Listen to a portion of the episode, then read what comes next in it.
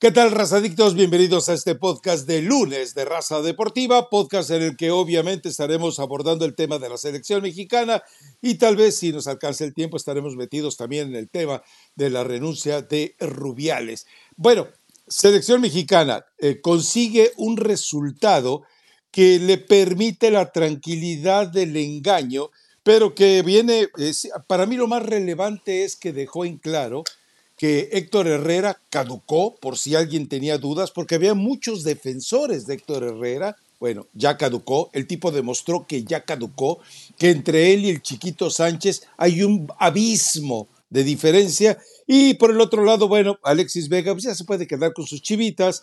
Eh, queda claro que la demostración que evidentemente dio el Mozalá mexicano pues está muy por encima de lo que demostró o ha demostrado Alexis Vega recientemente.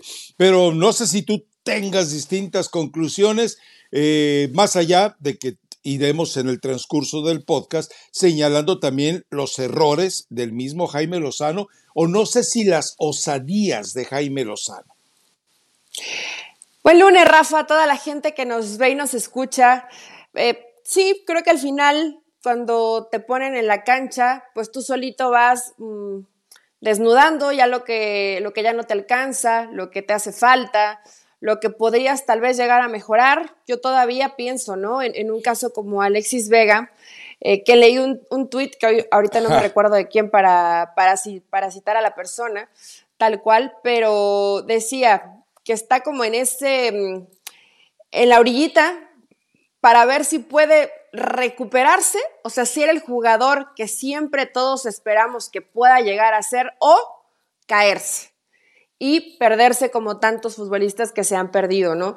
Es, es totalmente una incertidumbre hoy con Alexis Vega. Sé todo lo que precede a Alexis Vega, el tema de las lesiones, etcétera, pero es que siempre hay un pero con Alexis Vega. Ese es el grave problema para él, ¿no? Siempre hay un pero, es que no está físicamente bien, es que no está mentalmente bien, es que viene de una racha de partidos donde ha tenido poca participación y siempre son pretextos. Entonces, hoy, a pesar de que es muy es joven todavía porque tiene 25 años, pues sí precisamente está en esa parte de su carrera donde se convierte en uno más, en uno del montón o demuestra a Alexis Vega que en algún momento fue en Toluca y que no ha vuelto a ser con Chivas. Eso es eh, completamente una realidad.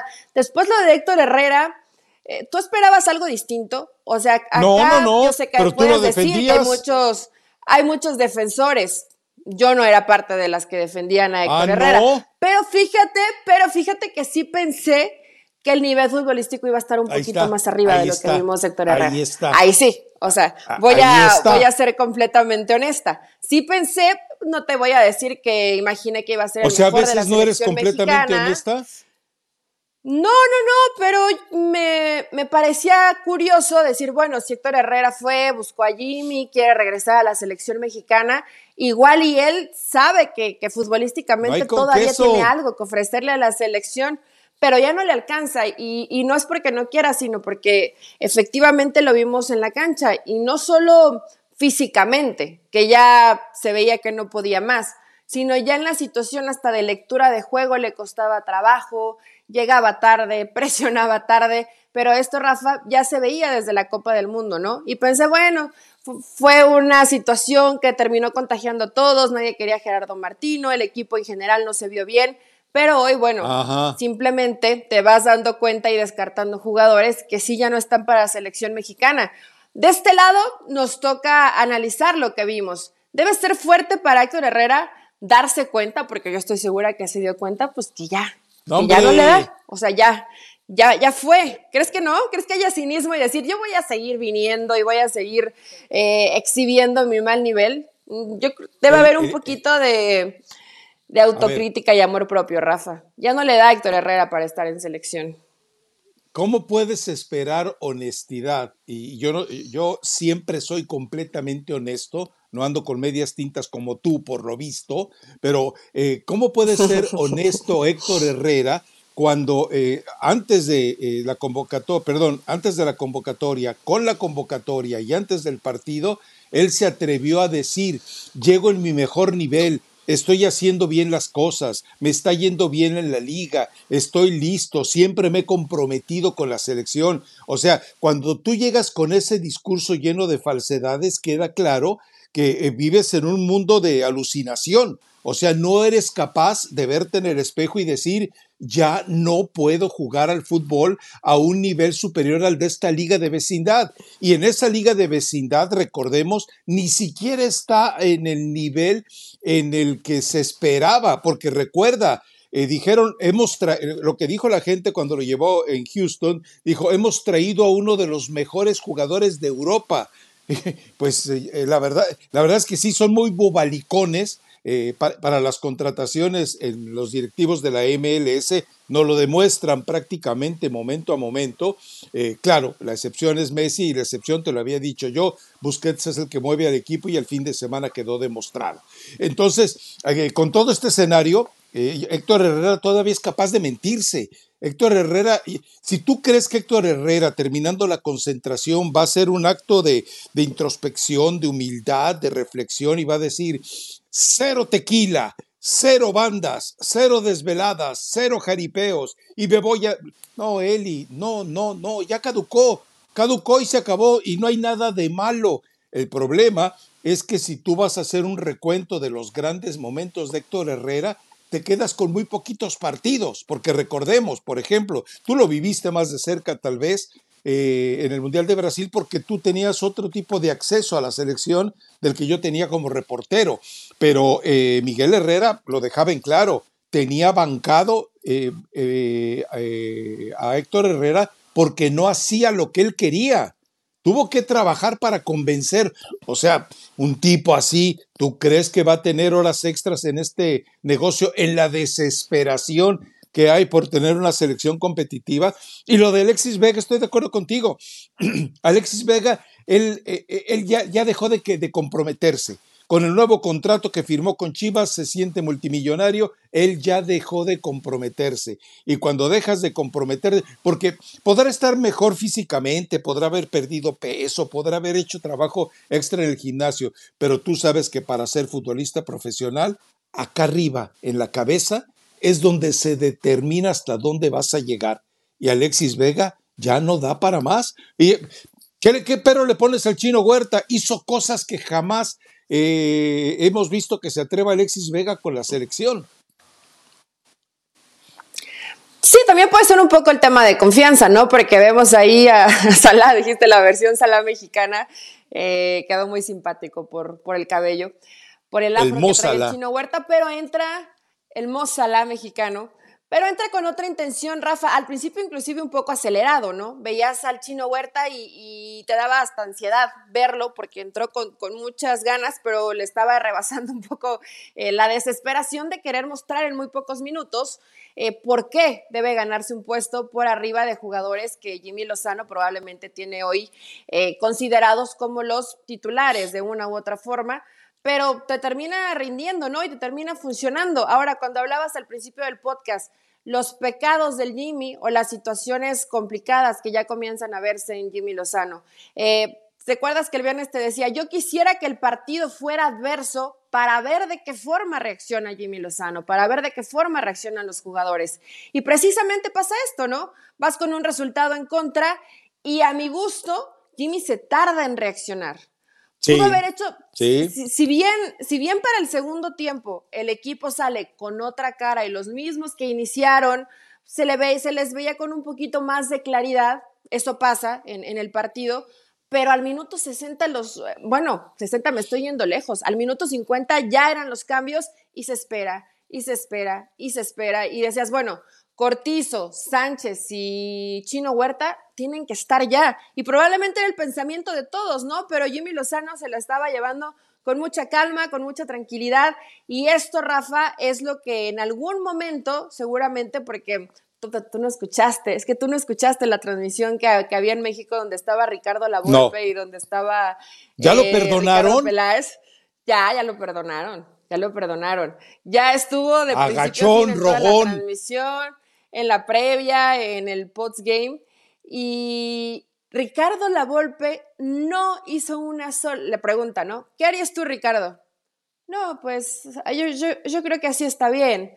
Y oye, Ricardo, pero ¿qué le moverías? No me yo creo que así está bien. O sea, no hizo una sola crítica. Así de agachón. O no dio, o no dio ni siquiera un yo haría esto, ¿no? Que es muy de Ricardo La Volpe. Creo que podrían sacar a este. No, pues yo creo que Jimmy está haciendo bien el uh. trabajo. Él los está viendo. Él los, o sea, se, se mantuvo muy al margen. No sé si eso fue línea o también es una forma de rebeldía de la Volpe, Rafa, ¿eh? Como de yo ya no, voy a no, decir no, no, nada. No, no, ¿Crees que no?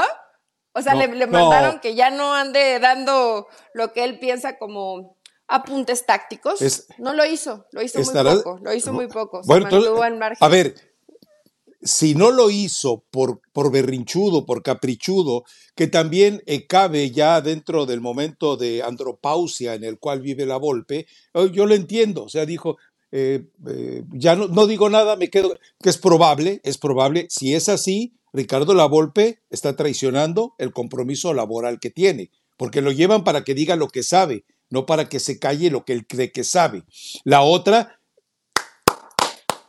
muy bien, bomba, es el primer directivo que le quita los hocicón a la Volpe es el primer directivo que, que lo somete, porque la verdad es que le puso bozal, o sea, le dijeron, ¿quieres seguir en las transmisiones? Bueno, pues entonces ya sabes, no me toques al que tengo en la, en la cancha porque con él me voy hasta el Mundial. Eh, las dos cosas son malas.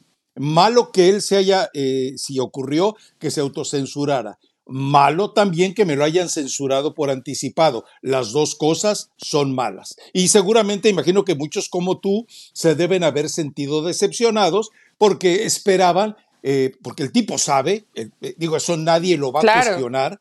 Eh, el, tipo sabe, y todo el mundo me imagino que estaba esperando, hey, a ver, porque tenía que haber dicho algo, para eso lo llevaron, no para que fuera ahí de sumiso, agachón, a, simplemente estar de comparsa de lo que hubiera dicho Ricardo Peláez, me imagino. Pero qué bueno, eh, qué bueno que eh, presenta las dos caras. Una, la del tipo que es capaz de, de, caer en berrinches o la del tipo que no le queda de otra más que entender que el nuevo jefe no le va a tolerar lo que le toleraron Alberto de la Torre, eh, Justino Compeam, eh, Rafael Lebrija, etcétera, etcétera, tantos y tantos que eventualmente eh, lo dejaron hacer lo que se le pegara la gana.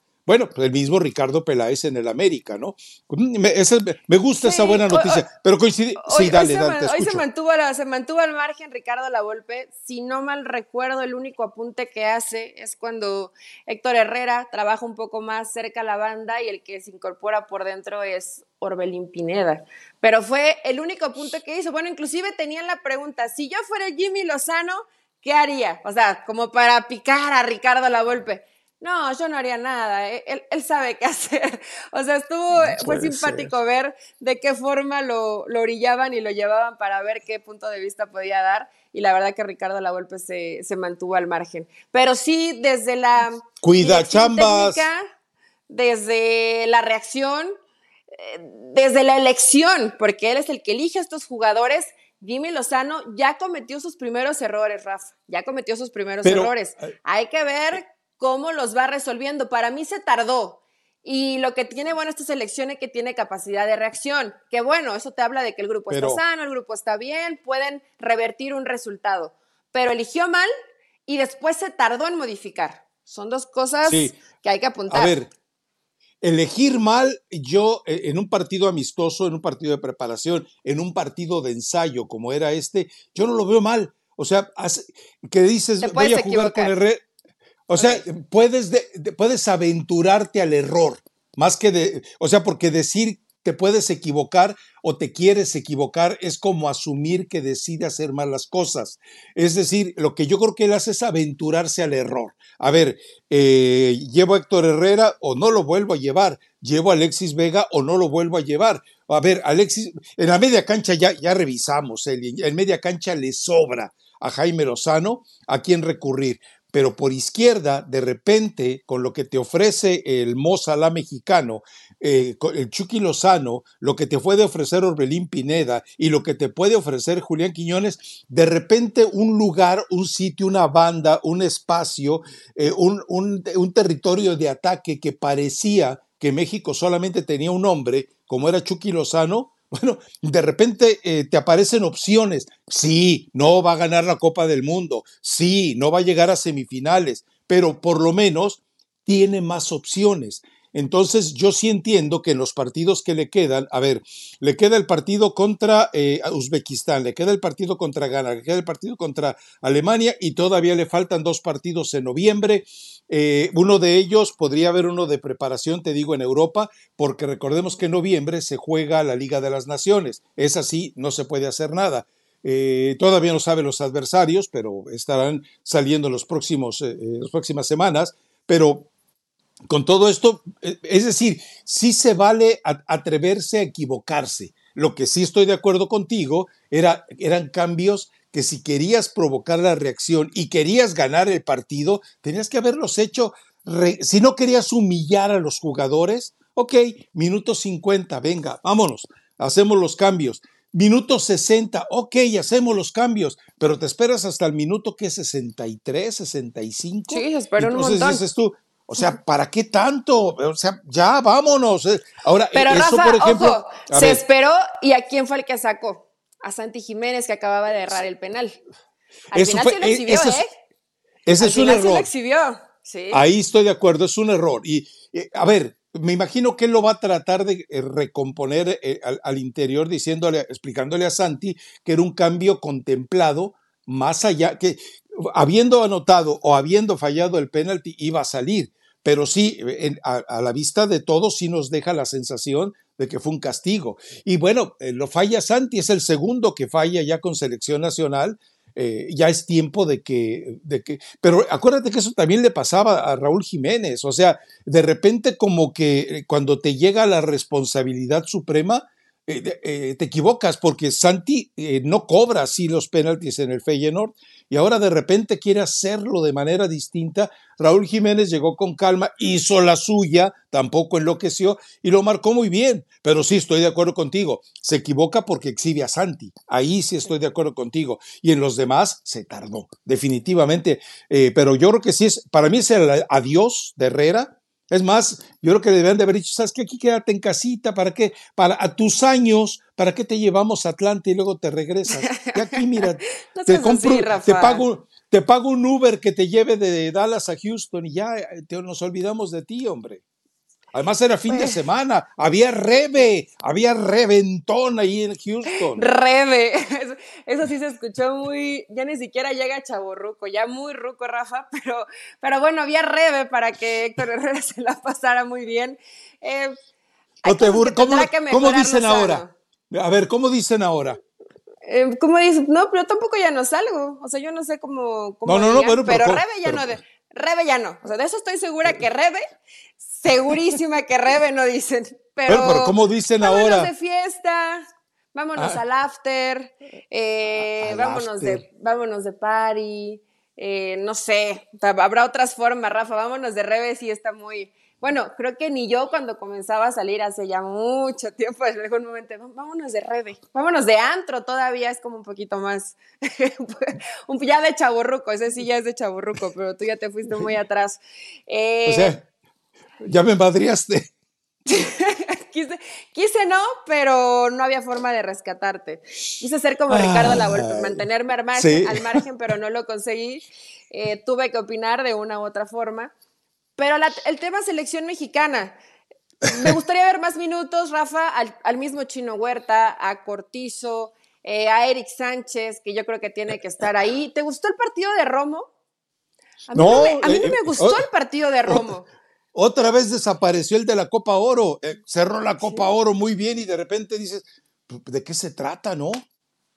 Pero bueno, ¿sabes no qué? de acuerdo. Que, se, le, veía incómodo y tenía, o sea, la función de Romo fue hacer el trabajo que no hacía Héctor Herrera. Yo creo que, yo creo que se vio mal por la función que le tocó eh, desempeñar, no solamente porque tuvo que, hacer dos chambas, sino cubrir, cubrir los errores de su compañero. Tuvo que hacer dos chambas, exacto. Por eso Romo no termina brillando, no terminan saliéndole bien las cosas porque tuvo que cumplir la función de dos en un solo futbolista, lo cual evidentemente pues te genera un desgaste donde no te va a alcanzar pero en términos generales sí, podríamos decir, Romo no gustó, pero no fue tanto su culpa. Por eso te decía, Rafa, Jimmy se equivocó en la elección de jugadores. Y son partidos amistosos porque son para, para experimentos, para probar. ¿Qué le, ¿Qué le, querías ver a Héctor Herrera o, o, qué le querías ver a Alexis Vega? Ya sabes lo que te van a dar. Ya sabes. No, no, o sea, ya no te van a dar probablemente más de lo que ya te dieron. Y si querías salvarlos, ¿qué es lo que haces? Si los quieres salvar, los, los metes en los últimos 15, 20 minutos. ¿Por qué? Porque el adversario, que también fue evidente, ya estaba, cansado. el jet lag y todo eso, dice, los meto los últimos 20 y justifico haberlos llamado. Ahora, eh, ¿qué va a hacer Jimmy Lozano en la defensa central? Porque Edson Álvarez queda claro que él debe quedarse ahí. O sea, Edson Álvarez ya no tienes que. ¿Es él y el cachorro? ¿O quién vas a colocar ahí? A mí me parece que Edson, que te da muy buen trabajo en media cancha, pero que desde el fondo te puede servir más, sobre todo en una, en una urgencia que tienes de presencia física. y que el tipo va a llegar todavía más fortalecido al 2024 con esta etapa de, rendimiento que tiene en la Liga Premier. Entonces son él y César Montes. Johan Vázquez, mm, un par de jugadas entrega, me parece que eh, todavía le salen algunos destellos de novatez. Eh, pero eh, en, zona defensiva me parece que está marcado, ¿no? Es Kevin Álvarez, debe de estar Edson, debe estar el cachorro, y pues si no surge alguien más, si no surge un Mozalá, eh, si no surge un Quiñones, Dios no lo quiera, para la lateral izquierda, pues te vas a tener que quedar con Gallardo, porque los prospectos que llegaron a ser Reyes, Fuentes, Campos, pues no sé si van a tener la oportunidad, porque también están compromisos con la sub-23. Sí, es que todo, hablas, fíjate, dices jugadores prospectos, que ya llevan un rato en primera división, pero que no le han podido por una u otra cosa zafar el puesto a Gallardo. O sea, Gallardo sigue ahí, inclusive con Arteaga, ¿no? Las veces que hemos visto a Arteaga con selección mexicana, no le han salido bien las cosas. Entonces, pues hoy es el más fijo en esa posición y no tiene tanta competencia. También, inclusive Jimmy Lozano podría habilitar a un volante como lateral, pero bueno, eso ya serían experimentos que no sé si, si el Jimmy se atreva a probarlos o a ponerlos. No veo a mm, ninguno. Quiñones. Quiñones. Ah, tal vez estaría Batiendo desde atrás, jugando con uno, jugando con una línea de cinco, que no sé si en algún momento la vaya a, intentar o la vaya a buscar. Digo, Rafa, son acá locuras, ¿no? Que te puedes llegar a, inventar y experimentar, pero sí en la lateral izquierda, pues no, no hay, porque inclusive el chavo que estaba en Pachuca, que está en Toluca, Isaís, no lo veo con nivel de selección. Eh, a ver, eh, pregunta eh, puntual en este sentido. A Jimmy Lozano, vamos calificándolo en diferentes aspectos para una calificación global. en, la elección de jugadores, del 1 al 10, ¿cuánto le das? del 1 al 10, un 6. Ok, coincidimos. En la elección de jugadores, yo también eh, creo eso. En, la, eh, en, la, capacidad de elegir los cambios, olvídate de los tiempos, ya coincidimos que fueron, eh, que se tardó demasiado, pero en la capacidad de hacer los cambios, ahí yo creo que tenemos, yo voy con un 9, definitivamente, porque supo dónde le dolía al equipo y supo hacer los ajustes, pero estoy de acuerdo contigo, tú no tienes que eh, hacer la gran embrague, la gran eh, clutch, es decir, primero meter la pata y luego hacer los cambios. Mejor haz las cosas correctamente para que no tengas que hacer los cambios. Pero esta vez lo entiendo, insisto, se vale atreverse al error eh, en un partido amistoso. Pero yo le doy, en ese sentido sí le doy un 9. Yo le doy un 8 porque cambió todo, fue hombre por hombre. Sí entendió, o sea, leyó, leyó bien el partido en que jugadores que era, todos nos estábamos dando cuenta, los que estaban yo creo que en el estadio, los que estaban viendo en la televisión, el propio Jimmy Lozano en la banca, pero eh, termina quedando el equipo igual con jugadores que le dieron totalmente eh, una cara distinta a lo que estaba jugando México, porque además tienen otras cualidades, lo cual beneficia al Jimmy, ¿no? Tener dos jugadores en la misma posición, por ejemplo, como Orbelín y Chino Huerta, pero que son muy distintos y que te pueden funcionar de manera completamente distinta. Y que pueden estar juntos. A lo que puede, y que también podrían estar juntos, de lo que puede buscar el equipo. Entonces, le pondría un 8, porque no modificó en lo táctico, sino hombre, hombre por hombre, acertando en los que ya evidentemente no podían más. No hablamos de Antuna Rafa, que jugó bien. Sí, bueno, otra vez, ¿eh? Otra vez, eh, dos balones en los cuales te hace bien el caracoleo y, a la hora de que entrega dos balones en los cuales tenía tres compañeros en el área, otra vez se equivoca. Pero bueno, eh, eh, eh, insisto, o tiene un problema de miopía o de daltonismo. Y ahí sí, me, parece, urge que el cuerpo médico se entere qué es lo que tiene. Pero bueno, la otra es en esta. Hay respeto por el, por el... A ver, porque en estos tiempos dicen hay que ganar como sea. Tata Martino cerró ganando como sea. Lo demostró en, el, en el, 2022 eh, y, en el 2021. Era a ganar como fuera.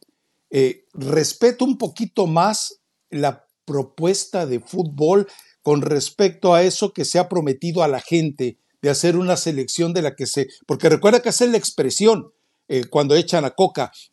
Vimos ante Estados Unidos una selección que no nos representa, dijo la bomba esta selección representa el apetito del mexicano, de ustedes los mexicanos? Yo creo que todavía no. Y también creo y considero que es un terrible error pensar que hoy los partidos hay que ganarlos como sea.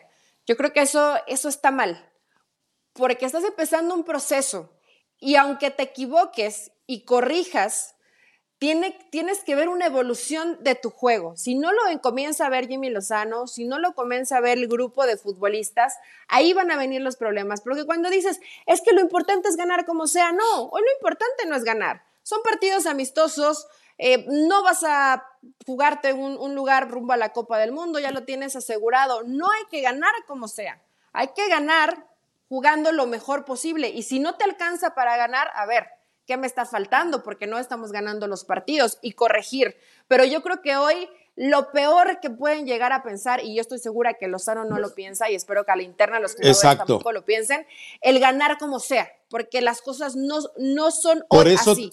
Ganaron como sea en la Copa Oro, ayer entendible, Rafa, de emergencia, humillados, eh, una generación que se veía en ruinas. Ahí sí era ganarlo como sea, hoy ya no, hoy ya, hoy ya tienes que ganar tratando de mejorar futbolísticamente. A ver, yo, yo te acepto que... Eh, yo quiero dejar fuera lo de Qatar en la Copa Oro, pero es decir, en un equipo que no tuvo trabajo y que eh, eh, decide tomar como desperdicio, algo muy grave en un torneo oficial, el partido con Qatar, con todos los movimientos que se hicieron, pero fue en evolución a pesar del poco tiempo de trabajo. Por eso te pregunto, del 0 al 10, en esa intención, en lo que vimos, yo estoy de acuerdo y creo que Jaime Lozano lo ha dejado en claro, no, bueno, lo ha dicho, esta selección no va a ganar como sea, va a ganar respetando los principios del fútbol. Yo estoy de acuerdo, o sea, creo que todos queremos eso. A veces no tiene los elementos, pero del 0 al 10 en esa perspectiva, viendo solamente el segundo tiempo, se acerca a, cumplir esa promesa del 0 al 10. Yo le doy un 7. Y muy forzadito, ¿eh? ¿eh? Sí, ese. muy forzadito. Vienes muy, muy positivo, ¿eh, generoso, Rafa? muy generoso. Yo le daría un 6 ¿Mm? por, por conforme se desarrolla. Una situación de penal eh, que. cansados, cansados ya los australianos de una forma colectiva, no es que haya brillado demasiado, y el gol de Chino Huerta, pues es un pase de Johan, ¿no? Sí, fue un pase de Johan sí, Vázquez. Sí, sí. Entonces, eh, ¿cuántos jugadores intervienen ahí? Pase, juego directo, lo hace muy bien el Chino Huerta. Un error del defensa. Obviamente un error del defensa porque le da el tiempo, se ve muy inocente el defensa y lo aprovecha bastante bien el Chino Huerta. Pero eso es el resumen de los goles. No generaste demasiado, no ves todavía sociedades, sociedades muy claras. Hoy es pronto para hacer ese juicio para Lozano, Rafa, pero siete te fuiste alto, ¿eh? Yo creo que sí, seis, con seis pasabas, siendo cero exigente, eh, termina aprobando eh, de cierta forma México, más que por el funcionamiento, y dijiste lo de Antuna, bueno, de pronto se equivoca y toma algunas malas decisiones, pero el carácter y la personalidad que mostró Antuna me gusta.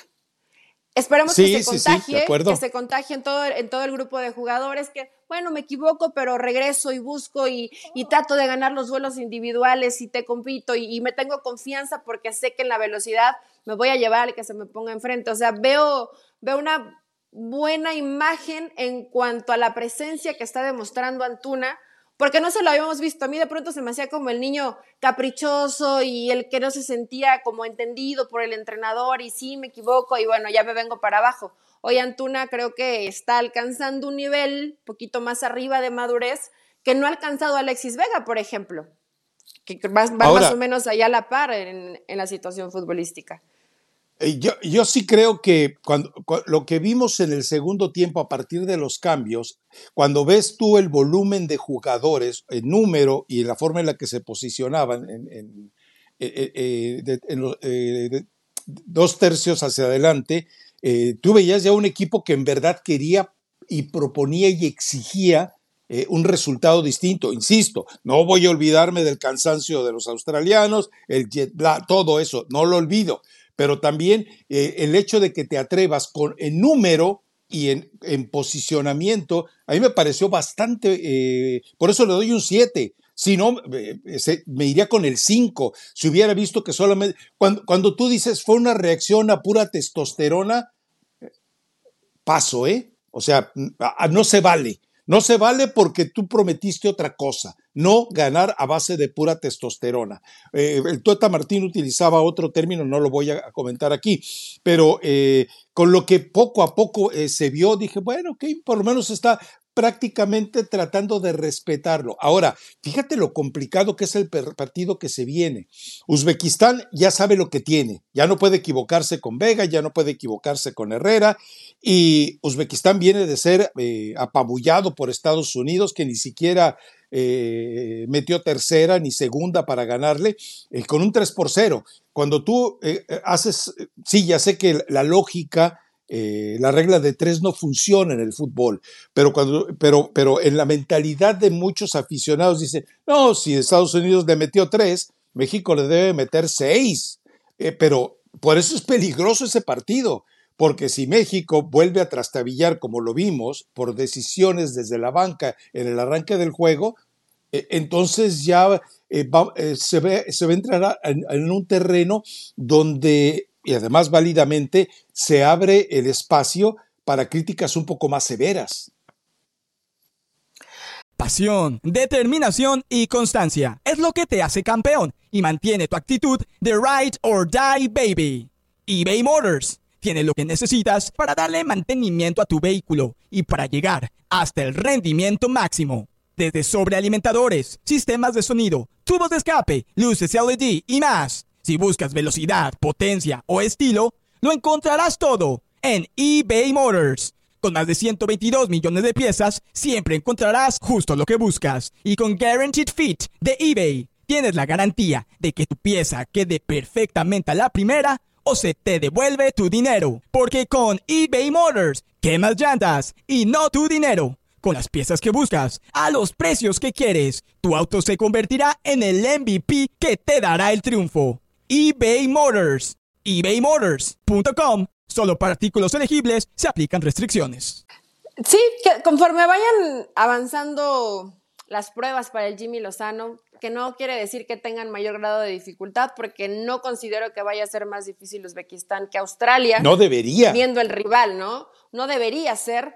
Eh, Jimmy Lozano tiene hoy esta posibilidad de ya probé con ciertos jugadores de arranque, ahora podemos darle la vuelta y ver cómo me responden los otros futbolistas.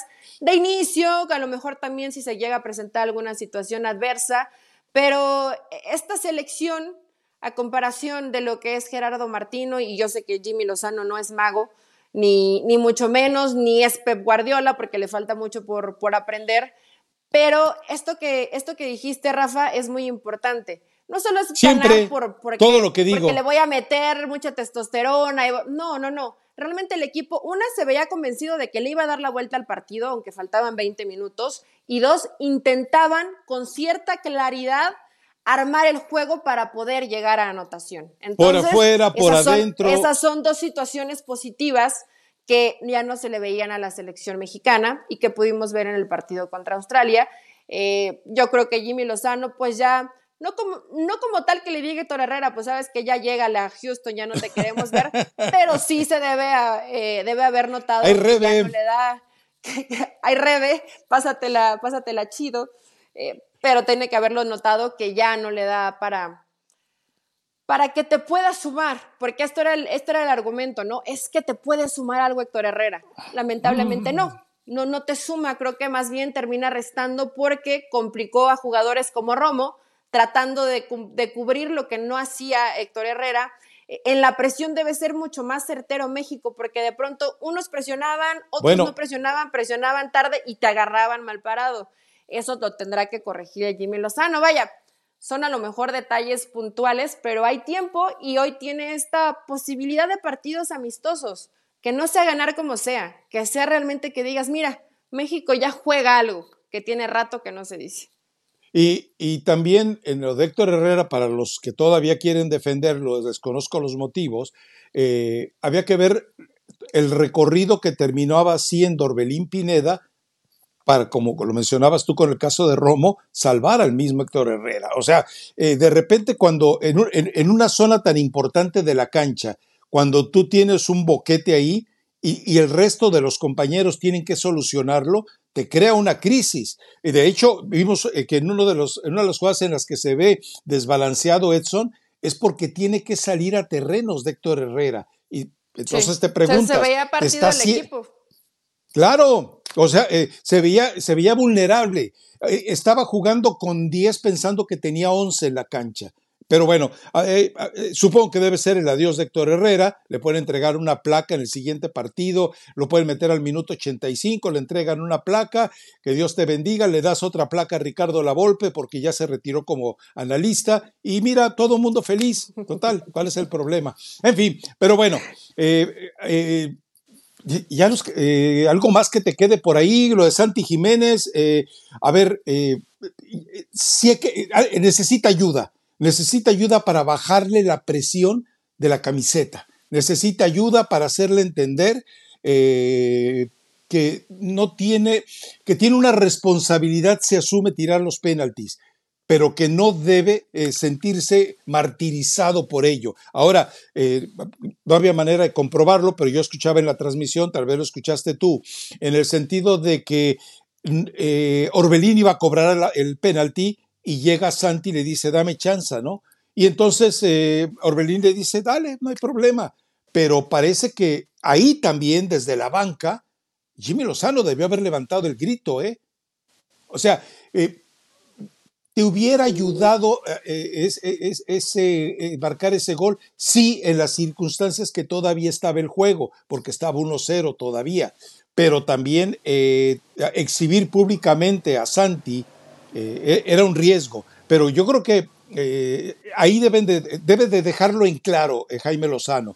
El que cobra los penaltis ya está asignado y nada de que es que somos cuatitos del alma y es que lo necesita es que jugamos, eh, estuvimos juntos en Cruz Azul, es que yo quiero mucho. No, no, no, no quiero mucho a su padre, ni madre. Ahí, vaya, venga, juegue y gane.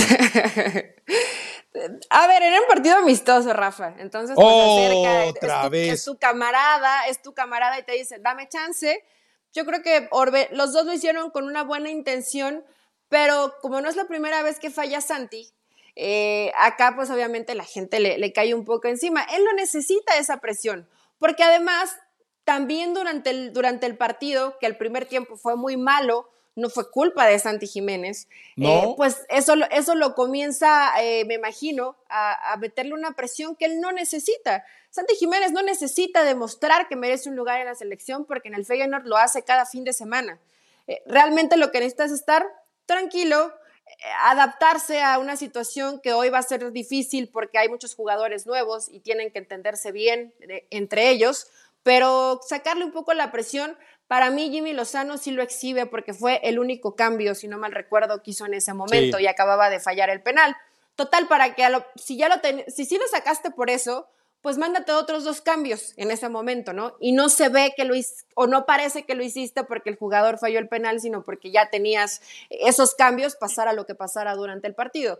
Entonces, eh, pues situaciones que sí tendrán ahí que, que llevar a Santi, pero me parece también que un tipo que está bien armadito de arriba, Rafa. O sea, puedes fallar penales, tendrá que hablar gente con él para que le baje un poco los niveles de presión. Él no tiene que venir y, mostrar y desesperarse porque, porque necesita ganarse un puesto. Lo haces en tu club, lo reflejas en selección mexicana. Esperemos que esa presión no lo rebase, ¿no? Porque también hay jugadores de club y hay jugadores de selección. Yo creo que hasta el momento Santi, además, pues te dio lo de la Copa Oro, que creo que lo dice el mismo Jimmy Lozano en conferencia, puede estar tranquilito y si tiene que cobrar los penales Orbelín Pineda, que dejen a Orbelín cobrarlos y si no está Orbelín, pues creo que el segundo cobrador es Raúl, si es que está Raúl en la cancha. Entonces, que los dejen cobrarlos y, ya está, no pasa nada. E, es que ese es el problema, cuando el jugador pide el balón, eh, se corre el riesgo de que, de que, lo falle. Está lleno, la historia del fútbol está lleno de esos escenarios, el fútbol, bueno, el fútbol mexicano está lo de Marcelo Flores, no le tocaba cobrarlo a él, dice déjamelo y lo falla. Entonces, e, el jugador en ese momento adquiere una doble presión, porque tiene la presión de meterla, pero tiene además el compromiso de hacerlo porque él, él, él, suplicó por la pelota. Es distinto. Entiendo que cuando, cuando, tú, cuando tú elaboras la lista de cobradores en una decisión, eh, perdón, eh, sí, en un desenlace, eh, yo entiendo que quien se siente con confianza, yo, yo, ok, ahí, ahí el entrenador hace bien en cederlo, pero en, el experimento de un partido, imagínate, dices tú, es que era amistoso, si amistoso le pesó, ¿quién te garantiza que cuando sea oficial no le pese aún más? O sea, es, por lo que te digo que hay que cuidar un poco ese tipo de, situaciones, ese tipo de elementos, ¿no? Pero bueno, en fin, eh, eh, yo estoy de acuerdo contigo. no es que solamente tenga, está bien centradito, es un tipo muy, muy centrado. Tiene un padre eh, que, es, que fue muy centrado, que fue líder y que seguramente lo va a ayudar en eso, ¿no? El Chaco. Lo ayuda al 100%. Y acá no es em, una situación como para poner un ejemplo de lo malo y lo bueno, pero qué, qué bien te hace en una carrera futbolística tener un papá como el Chaco Jiménez y cómo de, de, pronto te puede llegar a complicar, como en el caso de Marcelo Flores, ya que lo mencionaste. No, y tantos otros, o sea, y muchos más. Villaluz. Ah, te acuerdo. Eh, y, por ahí puedes seguir con una lista enorme de jugadores que se quedaron. Hay, hay una historia, no la conoces, pero eh, eh, eh, eh, además, le va, a gustar a la gente, te la cuento. El dueño de Canal 58, tú recuerdas que Borget y muchos más traían el 58 en la espalda, precisamente por un acuerdo con el canal, porque fue el pionero en transmisiones radiales de, fútbol en, Guadalajara. Y el padre, el dueño de la estación se llamaba don Manuel López Agredano. El Pituco López, que era su hijo, él, era un buen lateral, pero eh, eh, don Manuel quería que jugara solo en el Atlas para que fuera campeón con el Atlas. Lo triste es que termina yéndose a Chivas, que era obviamente el equipo acérrimo de, don Manuel, termina yéndose a Chivas y termina siendo campeón. Después, lamentablemente, el Pituco sufre una lesión eh, en la columna le, afecta, termina falleciendo lamentablemente a causa de ello, eh, empieza un proceso degenerativo de todo lo... Muy triste, muy triste la historia, pero es curioso, eh, quiero traer la referencia de cómo a veces eh, los padres se posesionan más que los hijos de, de la responsabilidad en la cancha. eso, insisto, a veces trae complicaciones muy serias, ¿no? Tienes que soltarlos un poquito. Y, de pronto creo que en el caso específico de Marcelo Flores, yo, obviamente tu papá no va a querer actuar para perjudicarte, pero sí debes de soltarlo un poquito más, ya no, ya no, es, ya no tiene 15 años, ya es mayor de edad, ya puede tomar sus propias decisiones, eh, lo tienen que dejar, tienes que ser de cierta forma un buen guía, pero no resolverle toda la vida o hacerlo todo por él, porque lo conviertes en un inútil, ¿no? Eh, en todos los aspectos, no solo en el fútbol, en la vida misma, tus papás no te pueden hacer todo porque te convierten en un inútil. Entonces, eh, bueno, pues esperemos que en el caso de Marcelo Flores pueda mejorar la situación, porque en Tigres todo está muy turbulento, dejando tal vez un poco al lado el tema selección mexicana, porque unos dicen que llegó lesionado, Después dicen que no, que no llegó lesionado, pero que pues, le costó trabajo pasar los exámenes médicos. No queda muy claro qué pasó con Marcelo Flores y los exámenes médicos en Tigres, pero se queda, ¿no? A ver, yo vi el, creo que el reporte inicial de, la fractura en el quinto metatarsiano. Eh, a, mí me cae muy bien Luis Castillo y me cae muy bien Gerardo Velázquez de León.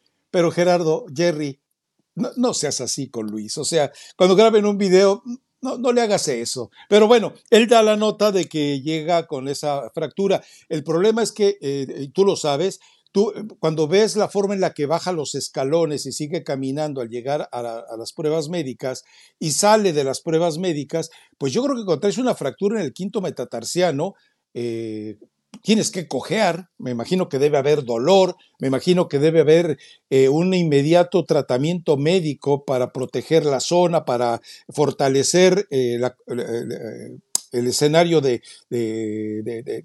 médico de la zona. Entonces, y yo lo vi muy normal, entró con los mismos tenis, salió con los mismos tenis, salió caminando normal. Yo creería que no tiene nada. Ahora, Tigres aparentemente lo desmintió. O sea, eh, habría que, creer que... habría que, y ahí sí, bueno, pues que Luis Castillo vaya y se pelee con su fuente que le soltó eso, ¿no? En fin, pero bueno. Eh, sí, pero la, lesión del, de, ¿sabes qué es una lesión que sí se cura rápido, porque es cierto, se cura rápido, pero puedes recaer. Es un huesito que es muy frágil y que constantemente se te puede volver a romper. ¿Te acuerdas? ¿Te acuerdas que Rafael Ortega, eh, el, hombre mágico, el Harry Potter de las lesiones de rodilla en México, bueno, o lo era durante mucho tiempo, eh, nos explicaba una vez que cuando hay una lesión del quinto metatarsiano, generalmente no es una lesión ni por golpe, ni por pisotón, ni por bla, bla, bla, es una lesión eh, por estrés. En, en, una de las de los ¿qué te diré? De las partes más delicadas y frágiles del cuerpo, es donde termina registrando todo lo que traes acumulado en la cabeza. Y bueno, después eh, nos empezamos a fijar en eso y era cierto. Un jugador sometido a mucho estrés, su primera lesión era rápidamente en el quinto metatarsiano. Me imagino que todo esto que ha estado viviendo Marcelo, las críticas por llegar, bla, todo lo que tú has leído también. ¿En qué equipo me, quedo? Tengo pocos minutos. Exacto. Y que a lo mejor él no quería ni llegar a Tigres, ¿no? A lo mejor, eh, porque recuerda, tú misma lo comentaste en el podcast pasado, lo del padre, ¿no? Que había publicado un tuit diciendo, nunca llevaré a mis hijos a una liga donde no los protegen después de los incidentes sangrientos entre Atlas y Querétaro en la corregidora. Y, resulta que se tiene que tragar sus palabras el padre y, aceptar que sus hijos, uno de eh, Marcelo y Tatiana, terminen jugando en la Liga MX. Bueno, pues ese es el problema. A veces, a veces los padres pues se equivocan. Algunos hasta querían que su yerno terminara en selecciones nacionales, como la Volpe con el Chiquis, afortunadamente se le cebó, pero también los padres políticos son muy peligrosos, ¿eh? Afortunadamente eso no pasó. Esa es la, buena noticia. Y también, si Rafa, pues a lo mejor le prometieron algo, yo espero que si haya visto el fútbol femenil mexicano, porque pues a, las, a la femenil en Mazatlán no le va tan bien. Entonces, bueno, pues si decidieron, eh, había muchos equipos donde realmente hay un apoyo. Estaba Pachuca, estaba Chivas, estaba América.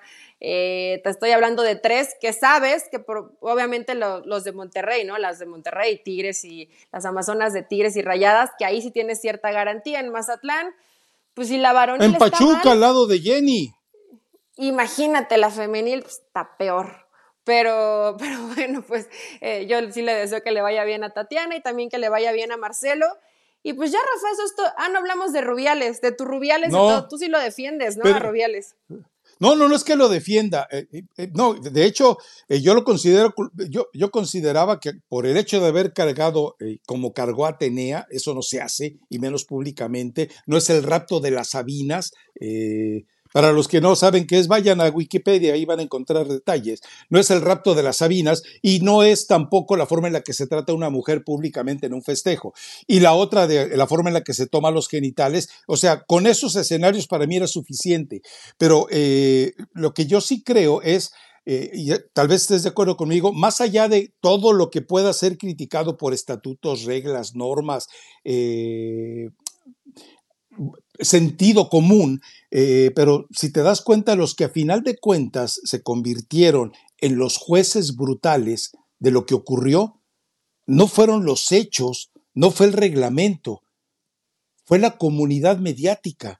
O sea, la, jungla, el canibalismo mediático fue el, fue el que prácticamente echó eh, a Rubiales. Si no hubiera habido ese, ese aluvión eh, ácido, eh, sulfuroso, en el cual se fueron centrando con, los dos personajes, hubiera sido simplemente como un acto genuino, por lo que después nos enteramos en los diversos videos, de afecto explosivo, momentáneo, eufórico y se acabó. Pero lamentablemente, eh, y lo digo así, lamentablemente, no por el hecho de si se hizo o no se hizo justicia, sino porque nosotros los seres humanos no tenemos ningún maldito derecho de intervenir e interrumpir e inmiscuirnos e irrumpir en algo que era estrictamente un acto de convivencia entre dos seres humanos. Nada más, pero eh, después la vorágine eh, que se desató eh, para que Rubiales, insisto, tenía todos los antecedentes para que lo, treparan a la picota, para que lo treparan al patíbulo y le jalaran a, la cuerda. Pero también entendamos eso, ¿no?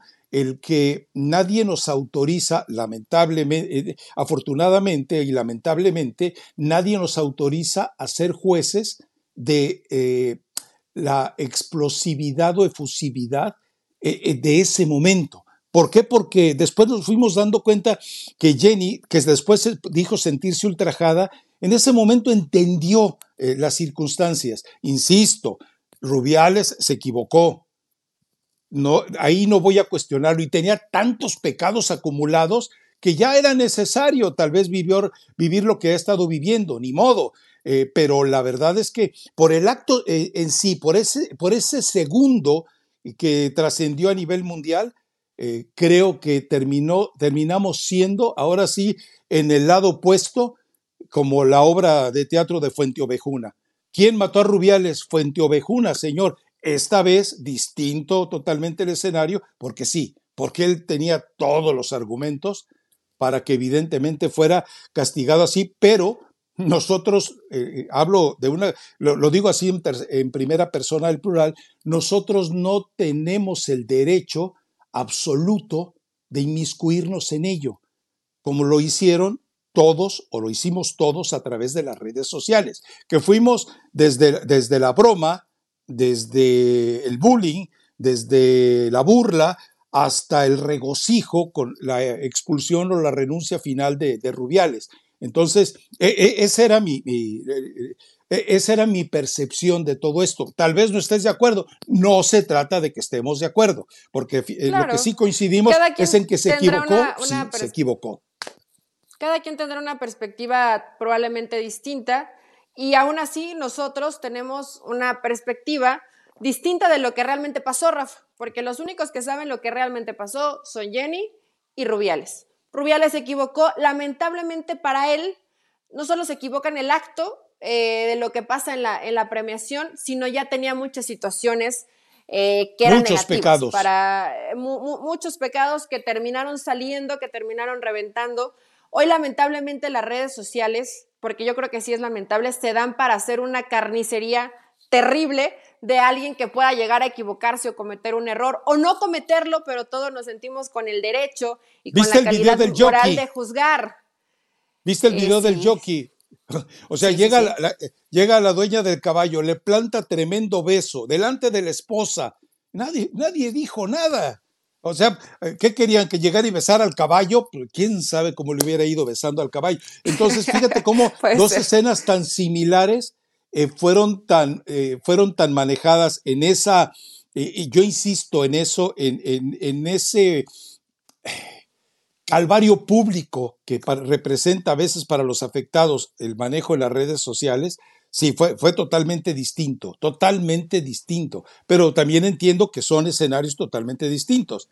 Eh, a final de cuentas. Pero ¿dónde hay más abuso de poder? Y ya había, mucha ¿Dónde hay más abuso de poder?